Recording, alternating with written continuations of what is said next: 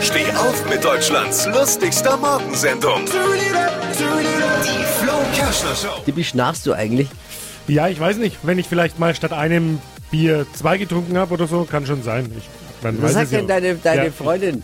Sagt Ja, die, man die hält, sich sprecht da, ihr darüber? man hält sich da bedeckt. Also ich Äh, glaube kann's ja zumindest so schlimm jetzt- nicht sein. Nein, ich glaube zumindest nicht massiv. Kann es nicht so schlimm Also immer sein. halt, wenn man ein bisschen vielleicht mal einen. Ja.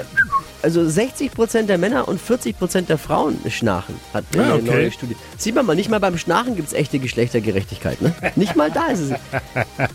Es ist wirklich so. Man soll nicht auf dem Rücken schlafen, wenn man schnarcht. Das sagt meine Frau auch immer. Wenn ich am Rücken liege, dreht sie mich immer um, weil äh, ab und zu schnarche ich dann halt. Bitte wenden. Ja, also zum, nicht auf dem Rücken schlafen, zumindest nicht auf dem eigenen.